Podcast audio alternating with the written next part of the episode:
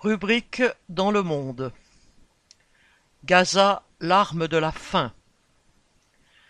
Vendredi vingt-six janvier, l'UNRWA, l'organisme des Nations unies chargé des réfugiés palestiniens, licenciait neuf de ses employés pour enquêter sur leur éventuelle implication dans les attentats commis par le Hamas le 7 octobre 2023.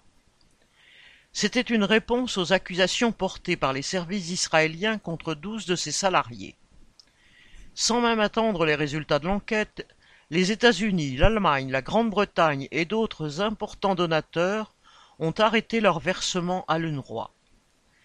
La France et l'Union européenne les ont suspendus en attendant une commission d'enquête sur l'éventuelle appartenance au Hamas de salariés de l'UNRWA.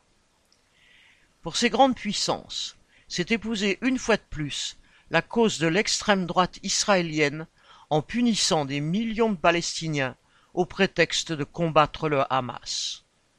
L'UNRWA a été créé en 1949 par les Nations Unies pour héberger dans des camps et nourrir les 800 000 Palestiniens chassés de leur village lors de la création de l'État d'Israël. La solution se voulait temporaire, et les familles étaient secourues jusqu'à ce qu'elles puissent retourner chez elles.